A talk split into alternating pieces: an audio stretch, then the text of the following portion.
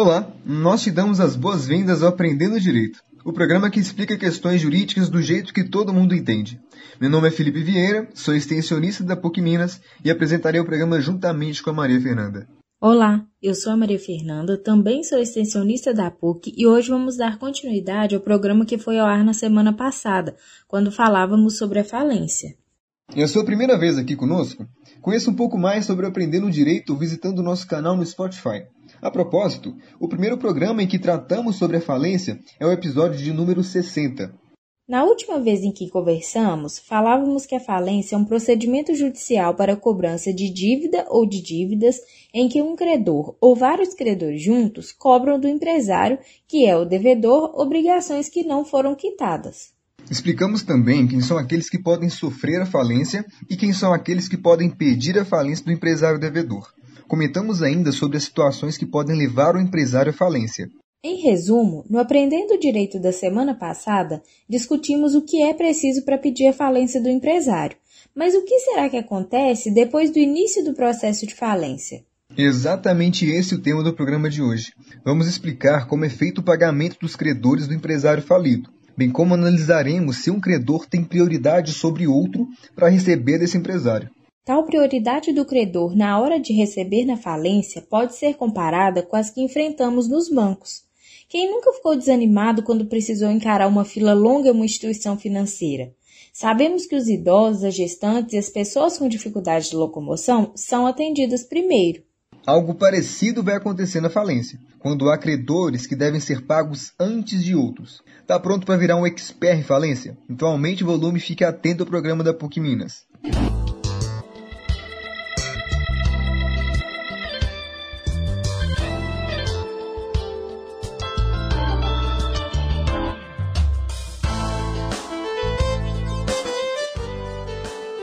Depois que o credor ou os credores pedem a falência do empresário devedor e o juiz aceita esse pedido, o empresário ficará impedido de continuar atuando no mercado, além de perder o acesso a todo o patrimônio que estava envolvido na sua atividade.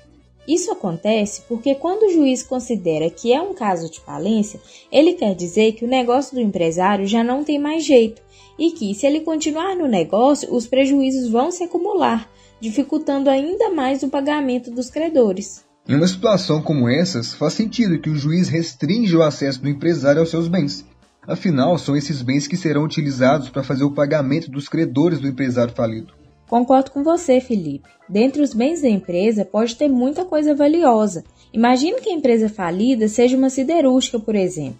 Essa siderúrgica com certeza é dona de maquinários caríssimos, tipo o alto forno, que é usado para fundir ferro. Exatamente, Maria Fernanda. O juiz vai determinar a arrecadação de todos os ativos do empresário falido, para formar aquilo que se chama de massa falida, que é a reunião dos bens do empresário em situação de falência. No nosso exemplo da siderúrgica, são diversos bens que podem compor a massa falida, como por exemplo, terrenos, galpões, prédios, carros, equipamentos e por aí vai. Tudo isso vai ser reunido para formar a massa falida.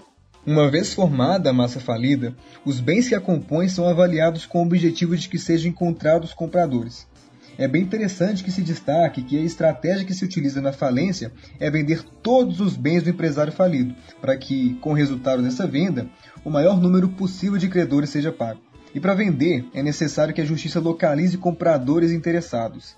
No nosso exemplo, pode ter outra siderúrgica por aí que se interessará em comprar os maquinários ou outros bens que estejam em bom estado de conservação da siderúrgica falida. Vale ressaltar que a formação da massa falida pode ser um pouco demorada.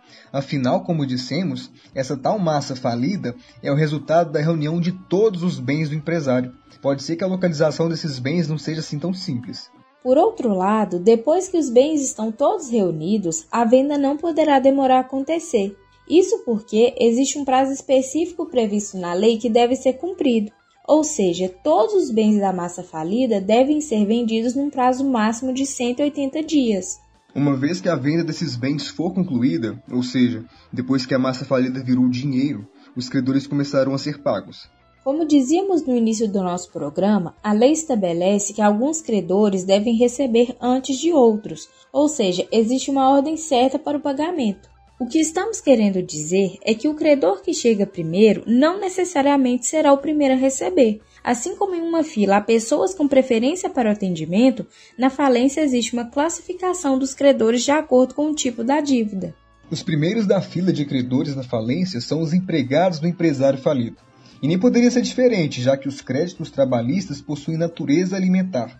Ou seja, aqui estamos diante de credor que, se não receber o que é seu mais rapidamente possível, ele poderá ter sérias dificuldades para colocar comida dentro de casa. Afinal de contas, o empregado costuma utilizar a maior parte do seu salário para isso: pagar contas e se alimentar. No nosso exemplo da siderúrgica, se antes da falência eu trabalhasse como empregado da empresa falida e tivesse créditos decorrentes do contrato de trabalho para receber, eu, juntamente com os outros empregados na mesma situação, iríamos receber antes de todos os outros credores. Entendido. O empregado recebe na frente.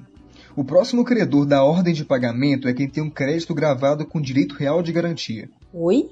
Crédito gravado com direito real de garantia? Que é isso? Existem alguns credores que exigem uma maior segurança para negociar com o empresário. Há credores que exigem que o empresário separe um bem do seu patrimônio para assegurar o pagamento da dívida. Um exemplo que criamos mais cedo poderia acontecer de uma mineradora, antes do processo de falência, ter vendido para a siderúrgica 250 mil toneladas de minério de ferro, o que hoje vale uns 147 mil reais. Como a mineradora ficou meio desconfiada que a siderúrgica estava ruim das pernas, ela exigiu que a siderúrgica destacasse um caminhão seu como garantia de pagamento da dívida. Então, caso a siderúrgica não conseguisse pagar a mineradora, o caminhão que era dela passaria a ser da mineradora. Acontece que essa lógica dá segurança ao credor somente se o devedor não falir, né? Mesmo porque, como explicamos, todos os bens do empresário falido são retirados do seu poder e passam a formar massa falida. O que queremos dizer é que o compromisso de dar o caminhão para a mineradora, que foi feito pela siderúrgica, não poderá ser honrado com a falência, pois a siderúrgica, depois que faliu, perdeu o controle sobre os seus bens. Eu me lembro disso. É como se os bens do devedor ficassem no poder da justiça até que fossem vendidos. E isso vale para o caminhão do nosso exemplo também. Mesmo a siderúrgica tendo dado o caminhão em garantia, esse compromisso deixará de valer após a falência. E é por isso que é tão importante assegurar uma posição privilegiada na fila de credores para quem tem uma garantia real. Perceba, ouvinte, que um dos efeitos da falência é excluir compromissos feitos pelo empresário devedor que comprometiu seus bens, o bem que garantiu o pagamento da dívida não irá garantir mais. Como uma espécie de troca, a lei reconhece pelo menos que o credor com garantia real receba mais rápido que os outros credores. Esse tipo de crédito ganha medalha de prata na fila de credores da falência, ou seja, é o segundo lugar na ordem de preferência para pagamento. O terceiro credor a receber o pagamento nessa ordem é aquele que possui crédito tributário. Nesse caso, o credor é o próprio Estado. Afinal de contas, os tributos, como é o caso do imposto de renda, por exemplo, é o crédito que é cobrado para financiar a máquina estatal. No nosso exemplo, é só imaginar que a siderúrgica falida devia uma quantia referente ao IPTU, tributo que não era pago há mais de três anos. Por se tratar de crédito tributário, o citado IPTU será o terceiro da fila, medalha de bronze na ordem de pagamentos que estamos explicando. Em quarto lugar, citamos o crédito quirografário que é uma expressão bem estranha para algo simples. Falamos do crédito trabalhista, do crédito com garantia real e do crédito tributário. Tudo que não se encaixa na definição desses três primeiros créditos será chamado de crédito quirografário. Portanto, o crédito quirografário é o que sobra, é o resto. Se eu não sou empregado, não tenho garantia real e também não sou Estado cobrando tributos do empresário falido, eu serei, por eliminação, o que o direito chama de credor quirografário. Imagine que eu tenha fornecido material de limpeza àquela siderúrgica por meses, mas não cheguei a receber o que me era devido.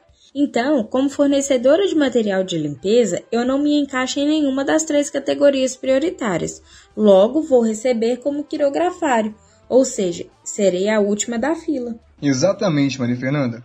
Ainda é importante dizer que, havendo saldo positivo da venda após o pagamento de todos os credores, ou seja, pagou todo mundo, os empregados, o credor com garantia real, o Estado e o credor quirografário, e mesmo assim sobrou dinheiro, essa sobra será entregue ao falido. Uai, como assim? O empresário falido ainda vai receber depois de todos esses pagamentos? Sim, Maria Fernanda. Mas ele vai receber somente se, depois de todos os créditos terem sido pagos, ainda sobrar alguma grana da venda da massa falida. Esse é o cenário ideal, mas nem sempre é assim. Inclusive, o mais comum é que o valor arrecadado com a venda da massa falida não seja suficiente nem para pagar os credores. Em outras palavras, o risco de credores não receberem na falência existe e é real. E é por isso que é tão importante a lei estabelecer o que chamamos no programa de hoje de fila de pagamentos. Ela que garante uma chance maior de receber para os credores prioritários. Vale repetir uma última vez quem são eles. Em primeiro lugar, os empregados. Em segundo, o credor com garantia real. E em terceiro, o Estado, como credor tributário. Depois de tantas informações que trouxemos nesses dois episódios, ninguém mais pode dizer que não sabe o que é falência, hein? Caso tenhamos falado algo rápido demais e você aí de casa deseja ouvir novamente o programa, peça uma reprise na rádio ou escute a versão podcast do Aprendendo Direito disponível na plataforma Spotify. Se preferir, manda um zap pra gente que enviamos o arquivo de áudio para você. O nosso telefone é 389 8417 6606. Chegamos ao fim de mais um Aprendendo Direito. Agradecemos muito a sua audiência e esperamos que tenham gostado do programa de hoje. Agradecemos ainda às rádios parceiras que, apesar da falta de recursos do projeto, toparam fazer a nossa divulgação. Com o apoio de vocês, alcançamos muito mais gente. Agradecemos também ao Dercinho, artista e produtor musical, criador da nossa música tema. O roteiro de hoje foi produzido pelo Felipe Vieira, pelo Rafael Chiari e por mim. A edição do programa ficou por conta do Felipe que junto comigo também se encarregou da apresentação. Meu nome é Maria Fernanda e este é o Aprendendo Direito, o programa que leva um pouquinho da PUC Minas para dentro da sua casa. Até a próxima, pessoal. Um abraço. Fiquem com Deus e até a semana que vem.